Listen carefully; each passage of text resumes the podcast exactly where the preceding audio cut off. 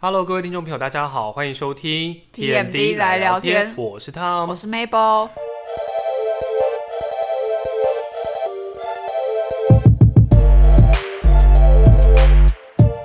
大家有没有觉得，就是好像很久没有听到我们的声音了呀？因为我们现在已经改了两周一集，没错。所以如果大家还喜欢我们的话，希望还是可以继续支持我们。没错，也可以抖内我们。对，没错，抖内我们，我们都很缺钱。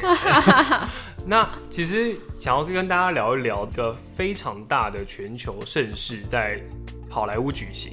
我想我已经破题了，就是其实也蛮多人在对现实动态或什么 PO 的啦。对，而且很这个它所产生的一个后续效应其实蛮大的，蛮大的，有激起了很多涟漪。没错，就是我们的第九十四届奥斯卡颁奖典礼。我们在前面提到了金球奖，我们也有特别提到演员工会奖等等一些奖项，就最后已经到了奥斯卡。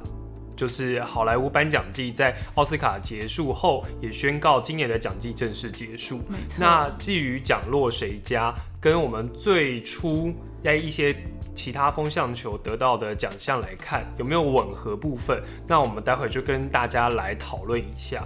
那我觉得我们要不要先聊一聊这次的得奖名单？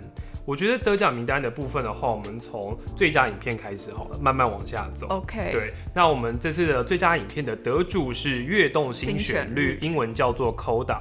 那我们的 Mabel 呢？他前几天看了这部片。对，我其实我稍微有去研究一下 Coda，它的意思。其实 Coda 就是 Children of Death》。ear 的对对对缩写。对，然后它其实它是翻拍一部。呃，法国的片嘛，那法国那一部，它其实在二零一四年十一月的时候就上映。然后我那时候，当时我大概是二零一五拿到免费的票，对，然后就去戏院看。可是我其实不抱任何期待，因为呃，你也不了解他可能在讲什么。对，然后里面的电影主角那些我都不认识。对，然后可是其实看到后面就是很感动，有哭。然后这次美国翻拍《跃动新旋律》，对我在 Apple TV 上面看，嗯，也是最后结尾的时候哭的，就是也没有到稀花，可是就是你会很感动，然后有落泪这样子。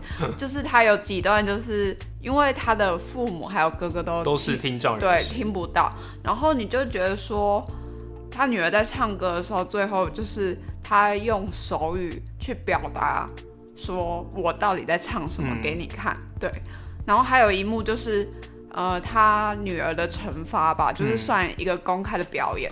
然后他爸最后回到家的时候，想知道说我女儿到底在唱什么。然后他就说：“你可以再唱一次给我听吗？”然后他爸就摸着他女儿的喉咙，对，去感受，去感受，对，没错。你不要讲着讲又哭了，好感动哦。对，大概是这样。所以我觉得，以最佳影片来说的话，它其实也是算是实至名归吧。因为其实《跃动新旋律》，我本身的话是还没有在院线，呃，应该没有没有在串流平台上面看过。那其实《跃动新旋律》也代表了一个里程碑，它是第一部只有在串流平台上映的电影。拿到奥斯卡最佳影片，就是由 Apple TV 率先拿下。那我觉得 Netflix 应该就会超生气的，因为毕竟 Netflix 是串流先驱，然后他们一直想要冲奥斯卡，但最后都没有成功，结果竟然先被 Apple TV 超车。那这是题外话了。其实《跃动新旋律》它之前的呼声一直都没有《犬山记》高。那《犬山记》的话是 Netflix 的一部电影，那那部电影的其实的探讨的议题也。偏比较沉重，如果有兴趣可以听我们之前有讲到奥斯卡分析，我大概有简单讲一下。那这一次《跃动新旋律》它其实拿到奥斯卡最佳影片，导致讲有点意外，也有点不意外。其实比较不意外的地方是，他在之前的美国制片工会奖就已经拿到最佳影片。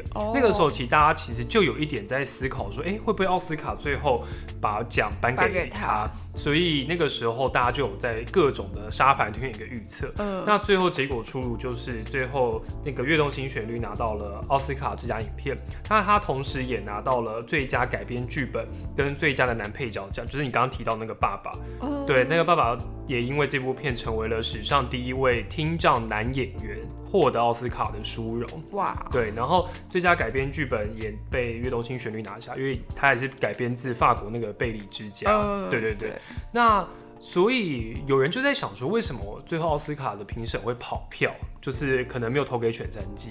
那很大的原因是因为，或许现在美国、欧美疫情才正在从疫情的状况渐渐恢复成正常的秩序。嗯，那其实会需要一个温暖人心的小品，温暖人心的作品其来鼓励大家，跃动新旋律比起全三季，它好像更贴近更贴近人真实真实的生生活，对不对？但老实讲，就艺术跟细腻度，其实《犬当然山记犬山》记真的是很细，呃跟那个大局观，其实《全三季》比较有一点最佳影片的样式。嗯，所以《跃动新旋律》它真的比较偏向小品电影，所以它能够拿下大奖，我觉得很大部分原因是大家觉得在这么闷的过程中，好不容易要准备解放了，就是 COVID 1 9可能快要走进尾声了，嗯，大家会需要一个小品去鼓励大家继续向前。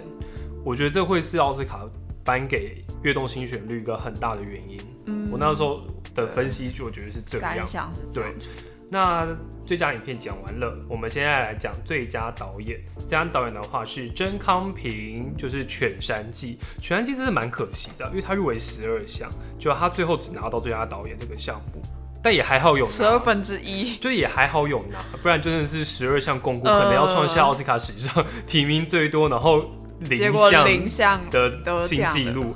那曾康平她也是史上第三位奥斯卡最佳的女性导演，去年是《游牧人生》的赵婷嘛，然后今年就是颁给曾康平。那曾康平呢，曾经在一九九三年以《钢琴师与他的情人》提名过一次最佳导演，那她也成为第一位女性获得奥斯卡最佳导演提名过两次的记录。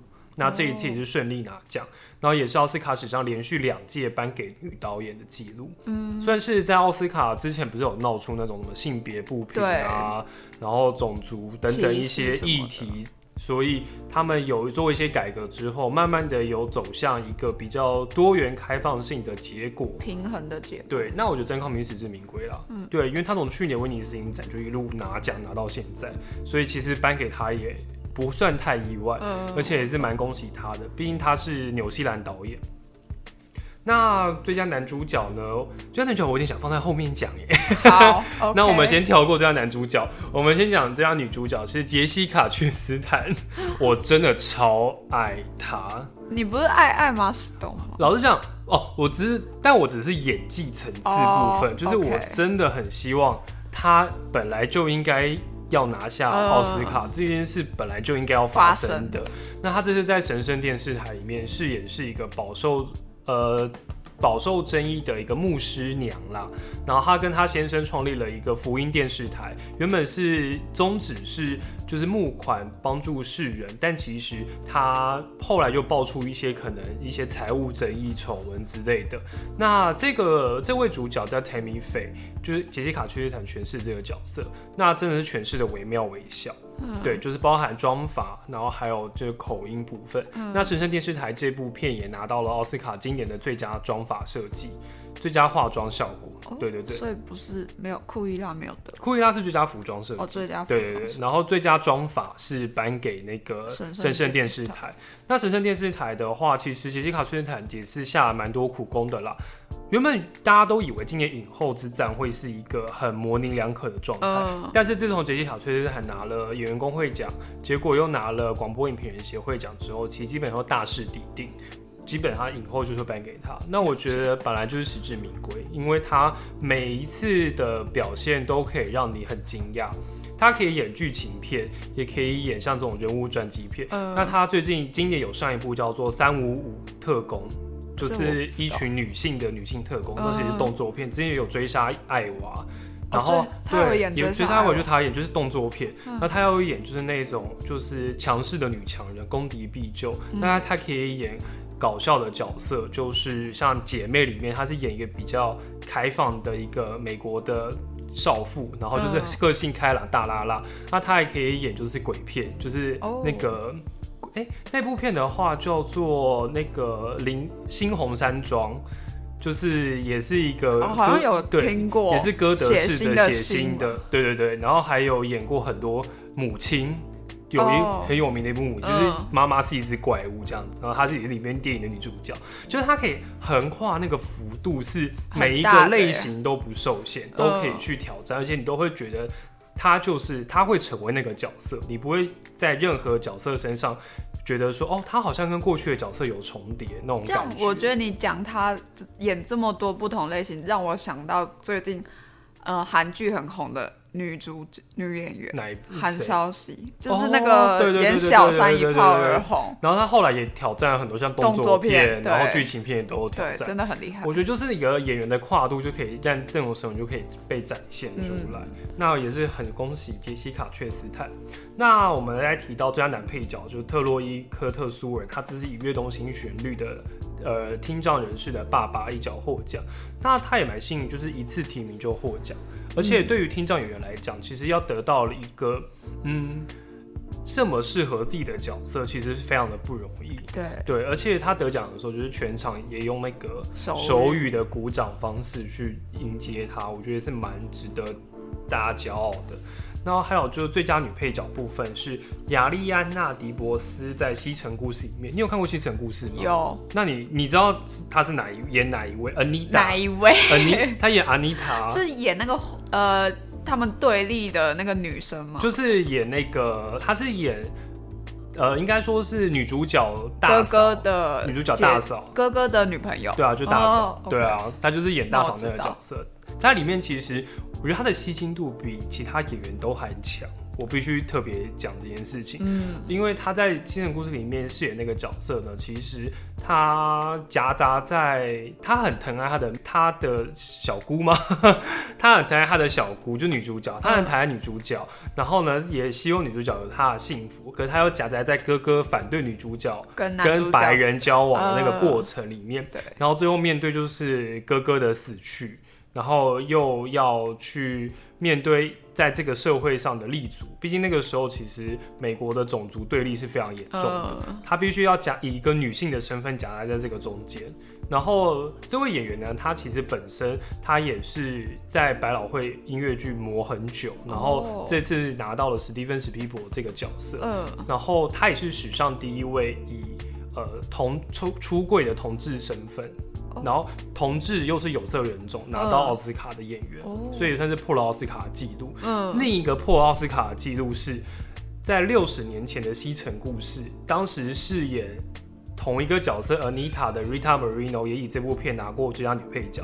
隔六十年之后，再拿？再以同一个角色拿到这个奖项，就是角色幅度横跨六十年，而且她得奖的当下，Rita Moreno 是我坐在台下亲眼看到他同一个角色六十年后的看他着他上去领奖，所以这是一个传承的意味。跨世代，对，所以她破了算是蛮多项奥斯卡之前的记录。那我们也希望就是 Arena DeBose 之后可以在好莱坞有更多有更好的表现。但我其实蛮讶异，《西城故事》男主角居然嗯，会唱会跳，哦，对啊，因为他感觉他之前好像都是我有点演小品。呃，就是那种帅帅酷酷的，对，然后他竟然这一次可以突破他自己在那部片，就我那时候看，我其实不太知道男主角到底是谁，嗯。然后我后来点进去看，看了之后，哈，男主角是他他，Enzo Elgort，对，而且我觉得女主角也蛮可爱的。嗯，女主角哎他知道奥斯卡也牵扯到一个很好笑的事情，就是她那个时候有问她说：“你要好期待你奥斯卡会穿什么？”嗯就那个女主角，女主角叫做那个 Rachel Zegler，然后她就在下面回言说，回复她的网友说：“哦，我没有被受邀，哎，我那天只会在家里看。”结果后来她说我也很想被受邀等等之类，结果就有网友发起说：“为什么没有邀请他？”呃，一个入围七项最佳影片提名的奥斯的西城故事女主角竟然没有被受邀参加奥斯卡，就网友就发起联署，就奥斯卡之后就说哦有哦，我们会请他当颁奖人，最后后来他才去，他才可以参加颁奖典礼，哦，对，真的也蛮好笑的一个一个小意小插曲这样子呃啊。那我觉得还有最佳国际电影的话是在车上，是以日本哦。相隔十三年之后再度获奖，我觉得这次他们会得呼声很高啊。国际国际电影。电影奖，基本上就是基本上就是他们了啦，嗯，因为也不会有其他。他们也提名了最佳导演和最佳影片，我觉得不颁给他们，好颁给谁？对，对，但这部片我觉得觉得蛮棒，大家可以去细细品味。然后最佳原著剧本是贝尔法斯特，贝尔法斯特也是导演肯尼斯布莱纳，他算是回顾他从小长大的一个过程。那那部这部片子呢，其实也带出很多当时社会的议题面，跟带到童年往事。我觉得只要拍自己。童年的回忆的片子，其实好像都能蛮让观众去投入那个情感在里面的。所以我觉得贝尔法斯特这次拿到最佳原著剧本，其实也算是实至名归。那最佳的话场面的话是《魔法满屋》，你有看过《魔法满屋》吗？银刚斗认真没有看。对，它其实就是我记得很典型的 Apple TV 没有，它是 Disney Plus 哦，Disney 对对对，它是算是蛮典型的。迪士尼歌舞片就唱唱跳跳开开心心，有点像那个可可对夜总会。然后背景是也是在中南美洲，对。所以老实讲，他们这部片也想要也会带出一些家族之间的感情的成分，家人永远是最重要的，就这部片的一个很重要的。对。那接下来就讲到我们的技术奖项啦。技术奖项，哎，沙丘。来，我们先来讲一下，我们是不是神预言？大家可以回去听我们第五集。哎，你还记得第几集？对，第五集，我我百分之百记得。第五集那个时候，我是不是沙丘？那个时候我们都说汉斯季默会拿到奥斯卡最佳配乐。对，他真的得了，而且是隔了快三十年。他上一次得是狮子王嘛？对。然后中间入围过很多次，就这一次再度以沙丘但我觉得他这次拿到也是实至名归。对，他那时候他。因为他现在在做汉斯季默的巡演，对，所以他现在是在那个时候他在荷兰，所以他没办法亲临颁奖典礼。结果那个时候他说，那时候凌晨两点，他女儿就敲门把他叫醒，然后在饭店的酒吧开 party，然后汉斯季默只穿一个睡袍，然后就下楼，然后他们就做，他们就拿了两尊假的小金人叫他拿着，就是很好笑，这个社群媒体都看得到，就蛮有有趣的。那其实这次汉斯季默也算是跳脱了他以往配乐的风格，还创造了新的乐器，对乐器，然后去演绎整个带把你从一个地球带到了一个异世界的概念，没错。因为沙丘毕竟就是它是讲述万年之后的一个外星生活，就不是是你认知上面的地球生活这样子。我觉得他也算是把所有乐器原本可以表现的声音做出了一个突破，很大的突破，对。而且他还狂扫技术奖项，最佳摄影啊，最佳剪辑啊，最佳视觉效果啊，啊，最佳场景设计啊，好强哦！就是几乎六，他最后拿六项。名义上他是大赢家，但因为他拿的多数都是技术奖项，因为他是目前今年奥斯卡单片电影得最多奖项的电影。对，但技术奖项我们也可以很期待，就是他《沙丘二》。的原班人马再度回归，会不会再创创造出一个新世界？再突破自己？对，再突破自己，这也是我非常非常期待的。那其实我觉得，接下来我们回归到这次奥斯卡后来延续的一些争议性吗？话题，当然就是我们的。最佳男主角威尔史密斯，他的拍巴掌事件 超级。那个时候，其实你看到的那个时候，你的想法是什么？我的想法是，这是这好像吗？我就觉得说，嗯，感觉不是 say 好的，可是又好像，可是又觉得他们好像认识。应该说，你不相信会发生这种事情，你会觉得说是不是有讲好？但那个巴掌。很真实的，就直接打下去，扇下去，打在别人脸上。没错，那因为他其实前情提要，是因为他那个时候 Chris Rock 他是美国一个很知名的脱口秀的主持人。嗯，那那个时候他在颁最佳纪录片的时候，在台上算是他除了有开。威尔史密斯老婆的玩笑之外，他其实还有开像今年影帝入围者哈维尔巴登，然后丹佐华盛顿，他大家都有开一下。然后今年就是把目标转到就是他老婆身上，他就说哇，他的造型我很期待你演美国女大兵，魔鬼女大兵。哦，我知道，因为那部魔鬼女大兵是之前戴咪摩尔在一九九九年拍的一部片，那个时候他为了这部片把头发整个剃光，嗯，所以他那个时候就有点算是。就是开他玩笑，但他不，他事后是说他不知道他老婆其实是因为生病，所以才理光头。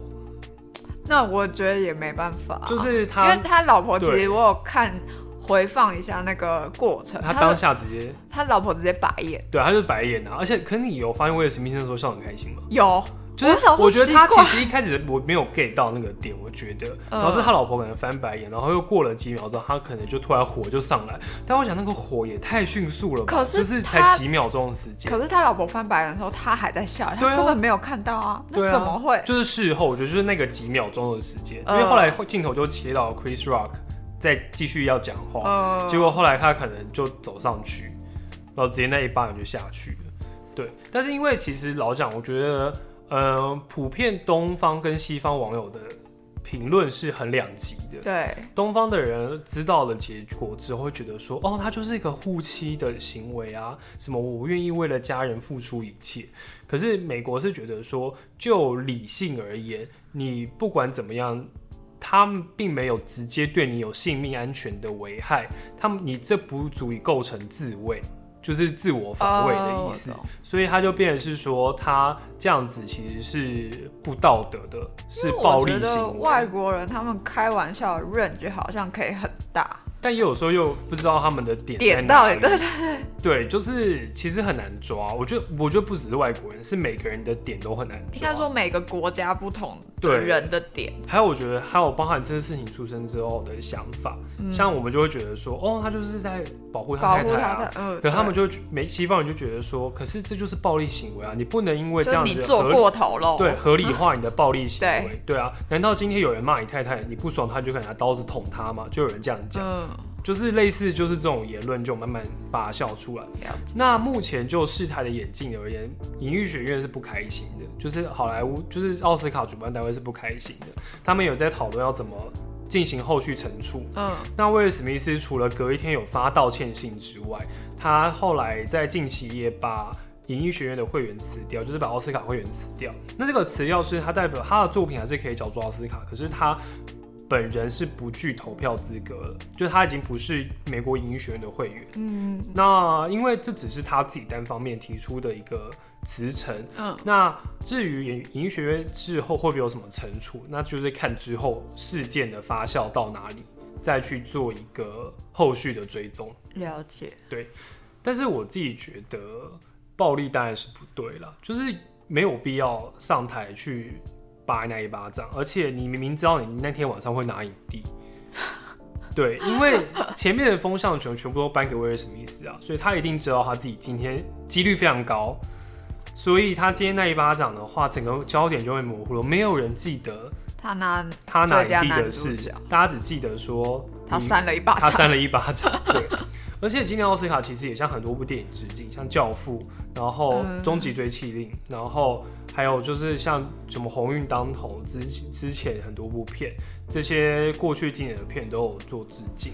可是就有点想要做突破，可是最后就在这一巴掌上面被模糊了焦点。所以威尔史密斯在致辞的时候，他也有跟在在在下台下的人道歉，嗯，就是说他不应该因为自己的举动，然后就是做出这个表现，让今天明明应该是享受荣耀的人，然后可能就是被忽略了这样子。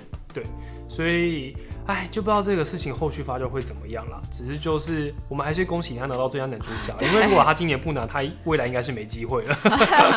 真的，我真的觉得机遇很高，因为我觉得奥斯卡某方面的层面是很吃你的个人人品行为，哦，对，它跟还有你的实力只是基本需要具备的。了我觉得这个是一个很大的点。好，那今天奥斯卡聊这么多，其实就是一个颁奖季的结束对，还是恭喜各位得奖者，没错。然后没有得奖的也不要太灰心的，对，反正就是还有机会嘛，对啊入围已经是一个很大的肯就是很定，大的肯定了。我觉得大家还是。呃，好啦，我们现在呼吁那些好莱坞明星也听不到，就是 我们好像是听不到好像是讲给我们自己听的对，没有啦。就是我觉得大家其实有这些好电影，目前有些都还在串流平台跟院线都还在上映，没错，其实是蛮鼓励大家有机会可以再去看去看一下没，错，那希望大家喜欢今天我们的奥斯卡总结。那我们也期待明年的奥斯卡，我们可以继续坐在这里跟大家聊聊天。没错，对，这是给我们自己的期许。对，给我们自己的启示。好，那感谢大家今天收听我们的 TMD 来聊天，我是汤。我是 Mabel，下礼拜，哎、隔两个礼拜再见。隔两周见，好了，拜拜。拜拜。